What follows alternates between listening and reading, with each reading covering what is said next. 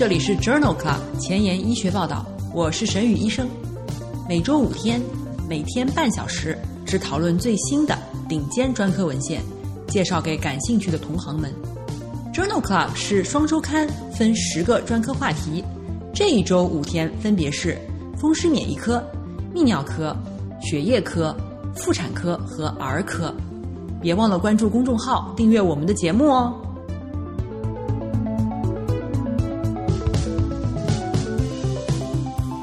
节目开头，我想先花几分钟时间跟大家聊一聊我自己。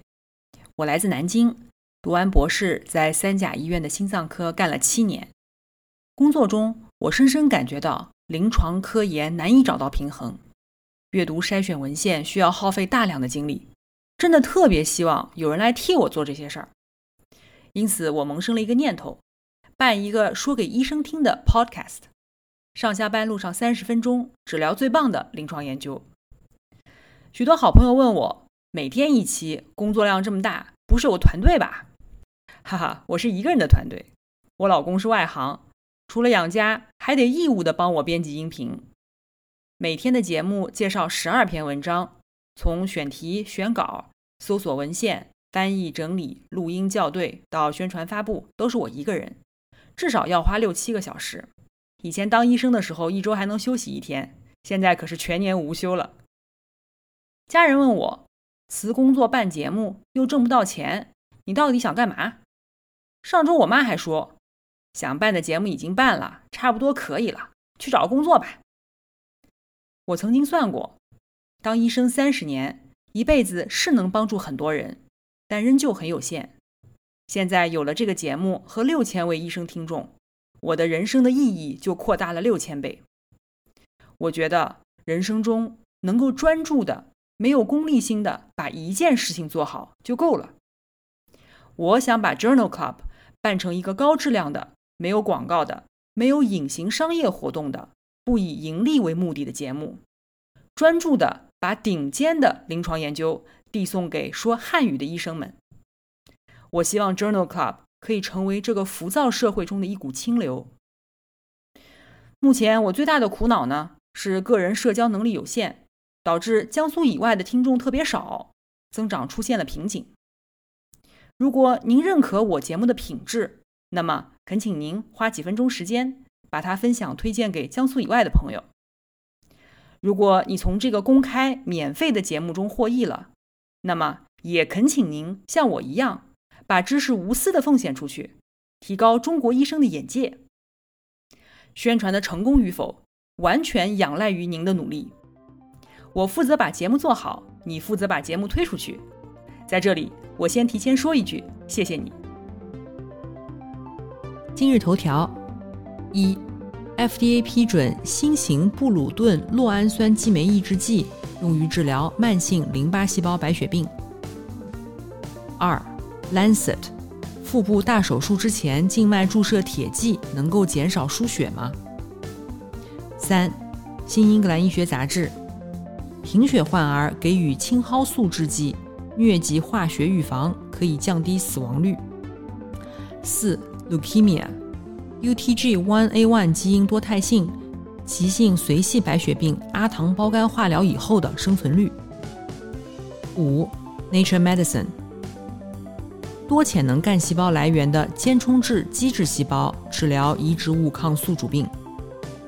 这里是 Journal Club 前沿医学报道，血液科星期三，Hematology Wednesday，我是主播沈宇医生，精彩即将开始，不要走开哦。今天的新药研发，我们来讨论一下阿卡替尼。阿卡替尼是一种高选择性的强效的布鲁顿酪氨酸激酶抑制剂，二零一九年十一月份被 FDA 批准用于治疗慢性淋巴细胞白血病。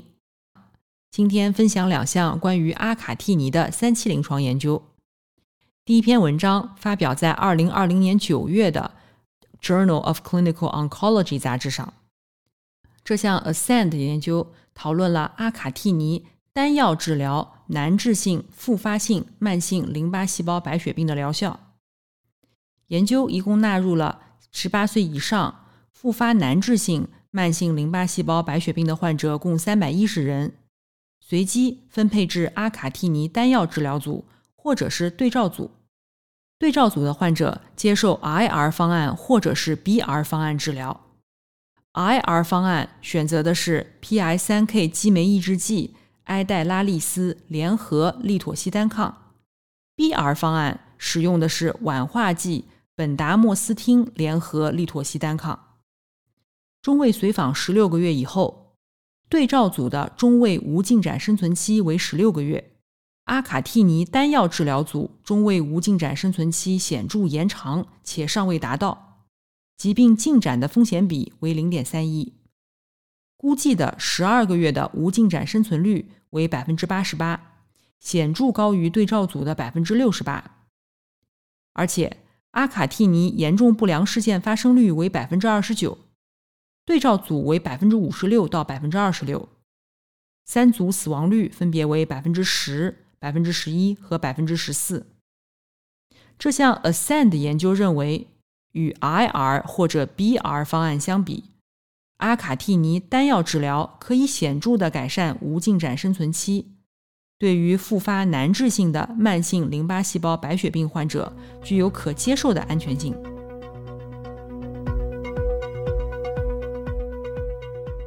关于阿卡替尼的第二项三期临床研究。发表在二零二零年四月份的《Lancet》柳叶刀杂志上。这项 Elevate-TN 研究比较的是阿卡替尼联合或不联合奥宾油珠单抗与丙丁酸氮介联合奥宾油珠单抗治疗初发的慢性淋巴细胞白血病的安全性和有效性。在这项全球性的三期多中心开放标签的研究当中。招募了五百多例没有接受过治疗的慢性淋巴细胞白血病患者，随机分组，接受阿卡替尼联合奥宾油珠单抗治疗组、阿卡替尼单药治疗组，或者是奥宾油珠单抗联合苯丁酸氮介治疗组，一共六个周期，中位随访时间为二十八个月。研究发现。阿卡替尼联合或不联合奥宾油珠单抗，比奥宾油珠单抗联合苯丁酸氮介的治疗都能够显著的延长中位无进展生存期。前两个治疗组的中位无进展生存期未达到。奥宾油珠联合苯丁酸氮介为二十二点六个月，p 值小于零点零零零一，而且。阿卡替尼联合奥宾油珠单抗治疗组二十四个月的无进展生存率为百分之九十三，阿卡替尼单药治疗组为百分之八十七，但是奥宾油珠单抗联合苯丁酸氮介治疗组只有百分之四十七。最常见的严重不良事件是中性粒细胞减少。这项 Elevate TN 研究认为，阿卡替尼联合或不联合奥宾油珠单抗。均可以显著的提高无进展生存期，而且副作用是可接受的。这项研究支持其作为慢性淋巴细胞白血病患者的初始治疗方案。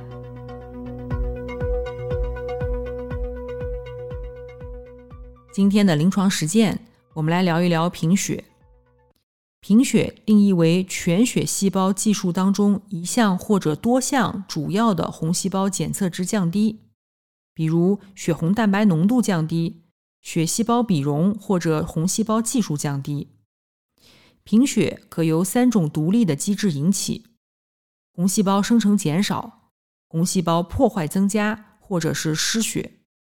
也可以两到三种机制同时存在。在二零二零年二月的《JAMA》杂志上发表了一篇文章，讨论了异麦芽糖铁。与缩麦芽糖铁对于缺铁性贫血患者当中低磷血症的影响。这篇文章是两个随机对照研究的汇总分析。静脉注射铁剂可以快速的纠正缺铁性贫血，但是某些配方可能会诱发成纤维细胞生长因子二十三介导的低磷血症。这项研究的目的旨在比较静脉注射异麦芽糖铁。和缩麦芽糖铁以后，出现低磷血症的风险，以及对于矿物质及谷稳态生物标志物的影响。这两项开放标签的随机临床研究，共纳入了两百四十多名十八岁以上、口服铁剂效果不好的缺铁性贫血患者，血红蛋白小于等于十一克每分升。血清铁蛋白水平小于等于一百纳克每毫升。异麦芽糖铁与缩麦芽糖铁相比，三十五天的低磷血症发生率显著降低，分别为百分之七点九比百分之七十五和百分之八点一比百分之七十三，P 值均小于零点零零一。除了低磷血症和甲状旁腺激素升高以外，最常见的药物不良反应是恶心。这项研究认为，异麦芽糖铁与缩麦芽糖铁相比，可以显著降低三十五天以内发生的低磷血症。今天要分享的第二篇文章来自《Lancet》柳叶刀杂志，二零二零年十月刊。这项 Prevent 研究讨论了贫血患者在腹部大手术之前静脉注射铁剂的疗效。术前贫血影响了择期大手术进行，而且与不良预后相关。这一项双盲平行随机设计的研究当中，评价了在腹腔手术之前给予贫血患者静脉输注铁剂是否可以纠正贫血、减少输血的需要，并且改善预后。贫血定义为男性血红蛋白低于一百三十克每升。女性血红蛋白低于一百二十克每升。研究共纳入了四百多名即将接受腹部大手术的参与者，在术前十到四十二天随机接受静脉注射一千毫克缩麦芽糖铁，或者是一百毫升的生理盐水作为安慰剂，输注持续十五分钟以上。两组当中，分别有百分之二十八和百分之二十九的患者。在术后三十天需要输血或者出现死亡，没有统计学差异。术后三十天输血的次数，两组分别为一百一十一次和一百零五次，也没有统计学差异。两组在任何事先预定的安全终点上都没有显著的统计学差异。这项 Prevent 研究认为，腹部大手术之前静脉输注铁剂在减少输血方面。并不优于安慰剂组。下面要介绍的三篇文章都是关于非洲重度贫血儿童的治疗，而且均发表在《新英格兰医学杂志》上。我们来仔细研究一下。第一篇文章发表在《新英格兰医学杂志》二零一九年八月刊上，这是一项开放标签随机对照研究。WHO 建议。对于重度贫血四到六克每分升的不伴有严重症状的非洲儿童，不要输血。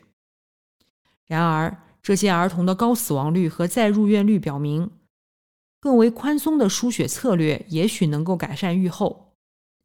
在这一项非盲法随机对照研究中，纳入了两个月到十二岁的重度贫血的儿童，一共一千五百名。随机进入立即输血组，也就是二十毫升到三十毫升每公斤全血，或者是不输血的对照组。对照组儿童如果出现了严重症状，或者血红蛋白小于四克每分升，则自动进入输血组。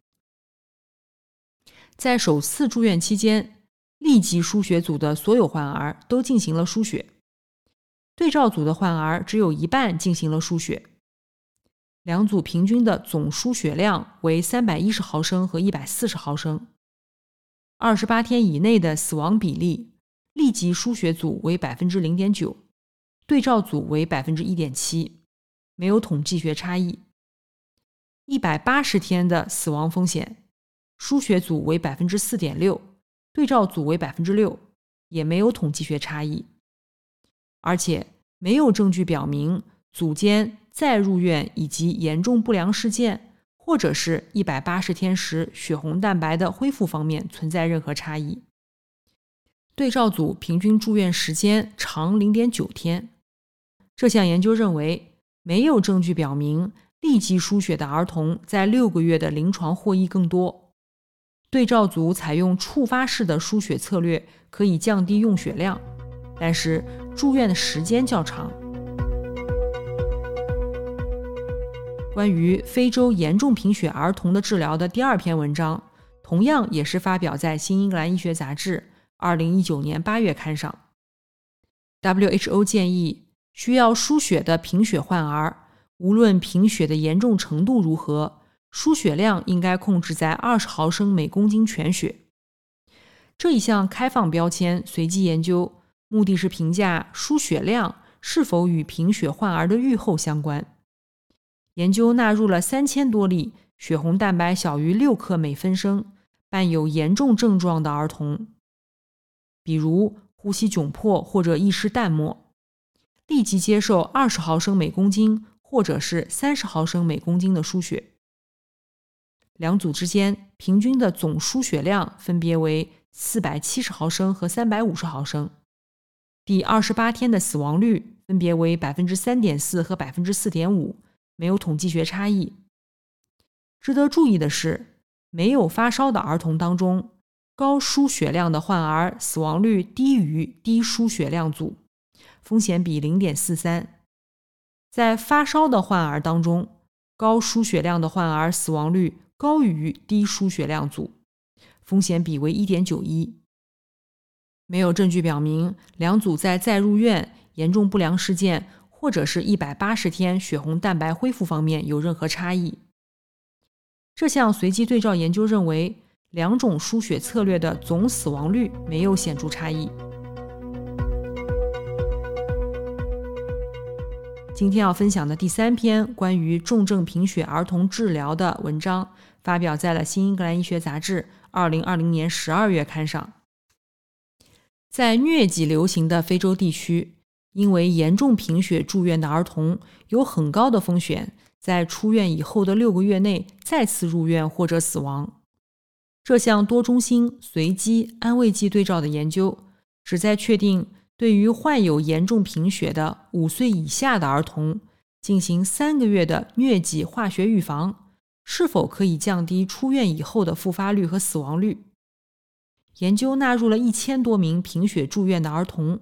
接受了标准治疗，出院前给予三天青蒿素甲醚苯物醇治疗。出院后两周，儿童被随机分配至了双氢青蒿素派葵组，也就是化学预防组，或者是安慰剂组。出院后两周、六周、十周给予三次三天的化学预防疗程。随访二十六周，研究发现化学预防组。一共有一百八十四次再入院或死亡，安慰剂组发生了三百一十六次，p 值小于零点零零一，风险比为零点六五。化学预防组的获益在三到十四周之间最为明显，风险比可达零点三。十五到二十六周两组则没有显著差异。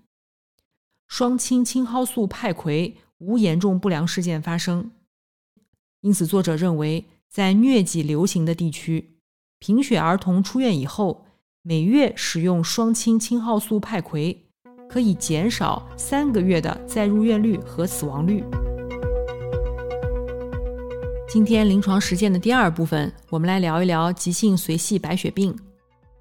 急性髓系白血病是成人中最常见的白血病，临床症状包括贫血、出血、瘀斑和头痛。肝脾肿大和淋巴结肿大较为少见。急性髓系白血病的治疗包括诱导缓解和缓解后治疗。诱导缓解主要使用以 N 环为基础的高强度联合化疗。缓解后治疗包括化疗、靶向治疗或者自体干细胞移植。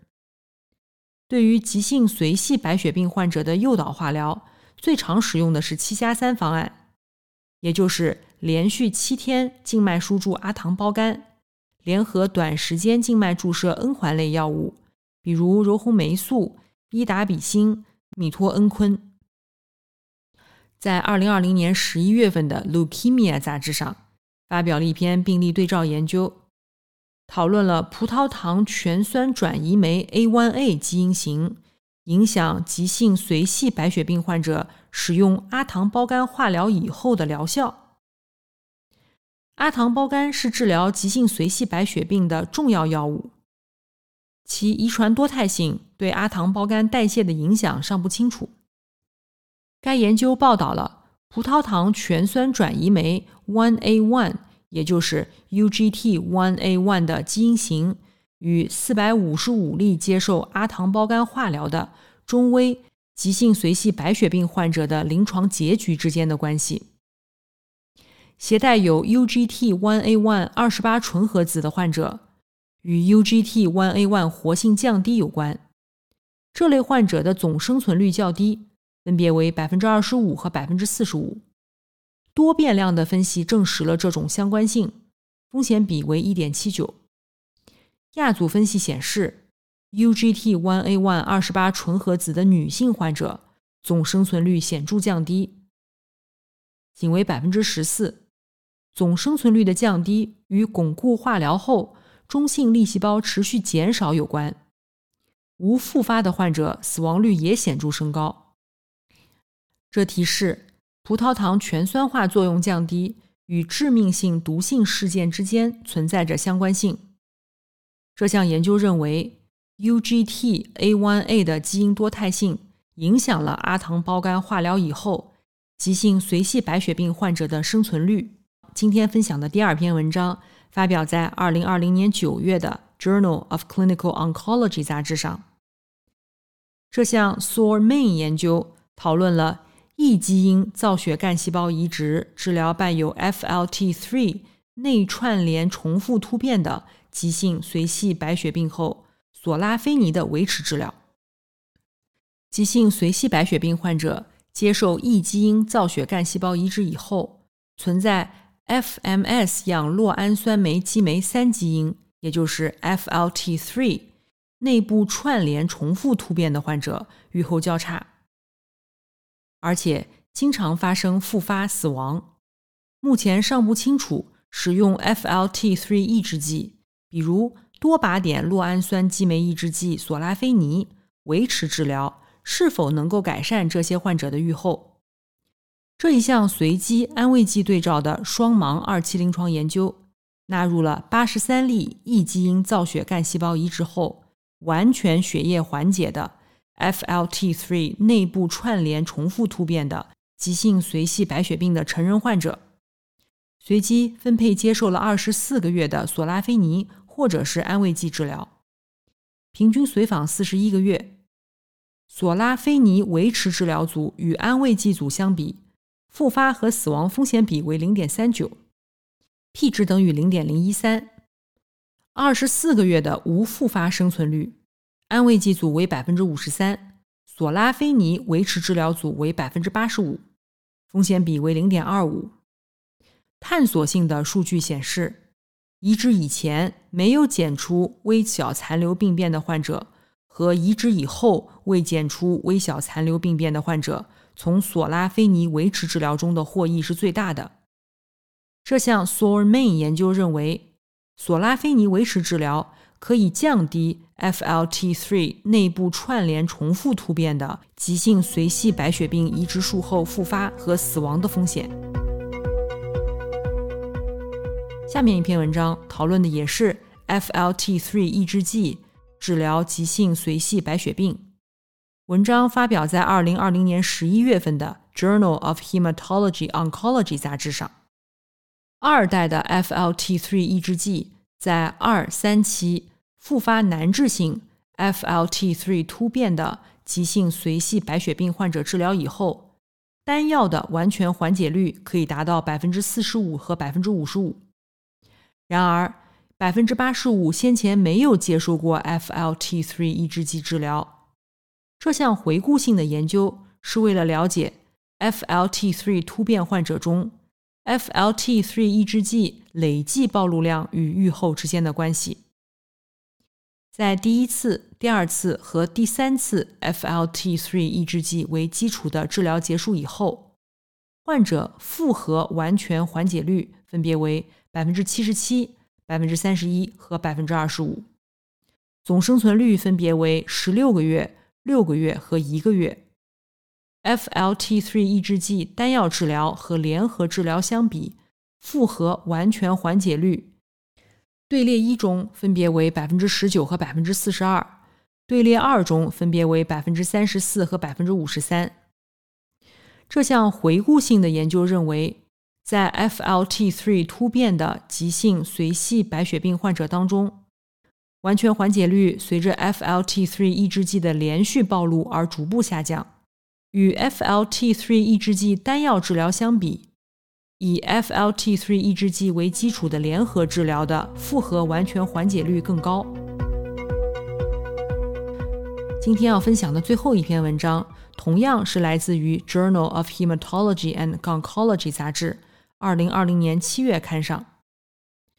这一项 Bright AML 幺零零三研究的亚组分析，讨论了格拉吉布。联合小剂量阿糖胞苷治疗急性髓系白血病。格拉吉布是一种新型的 Hedgehog 信号通路抑制剂，二零一八年被 FDA 批准与小剂量的阿糖胞苷联合治疗无法耐受化疗的急性髓系白血病患者。这一项二期多中心开放标签的研究当中。对于不适合进行强化化疗的急性髓系白血病患者，评估了格拉吉布联合小剂量阿糖胞苷的疗效和安全性。格拉吉布联合小剂量阿糖胞苷完全缓解率为百分之十九，小剂量的阿糖胞苷为百分之二点六。亚组分析当中，研究人员希望了解联合治疗的获益仅限于完全缓解的患者。还是可以扩展到未达到完全缓解的患者当中。在没有实现完全缓解的患者中，格拉吉布联合小剂量阿糖胞苷提高了总生存率，分别为五个月和四个月。更多的患者实现了绝对中性粒细胞计数大于等于一千每微升，更多的患者达到了血红蛋白大于九克每分升。以及血小板计数大于十万每微升，而且恢复较为持久。分别有百分之十五的联合治疗组患者和百分之二点九的单药治疗组患者不再需要输血。这项 Bright AML 幺零零三的亚组分析认为，即使没有达到完全缓解，格拉吉布联合小剂量阿糖胞苷的治疗方案。对于不适合强化化疗的急性髓系白血病患者，也是具有优势的。今天的前沿医学，我们来聊一聊诱导多潜能干细胞 iPSC 来源的间充质基质细胞治疗移植物抗宿主病的一期临床研究。这项研究发表在了 Nature 子刊 Nature Medicine。二零二零年十月刊上，供体来源的间充质基质细胞对于激素抵抗的急性移植物抗宿主病的疗效，在临床实验当中的结果并不一致。这与细胞的增殖能力有关。诱导多潜能干细胞具有多细分化和无限增殖的潜能。这是一项一期开放标签剂量递增的临床实验。共筛选了十六名激素抵抗的急性移植物抗宿主病的患者，目的是评价多潜能干细胞来源的间充质基质细胞疗效及安全性。参与者接受了静脉注射七天，队列 A 给予一乘以十的六次方到一乘以十的八次方每公斤细胞数，队列 B 给予二乘以十的六次方到二乘以十的八次方每公斤细胞数。研究结果提示，多潜能干细胞来源的间充质基质细胞安全而且耐受性良好，一百天时完全缓解率达到百分之五十三，总体缓解率为百分之八十六，总生存率为百分之八十六。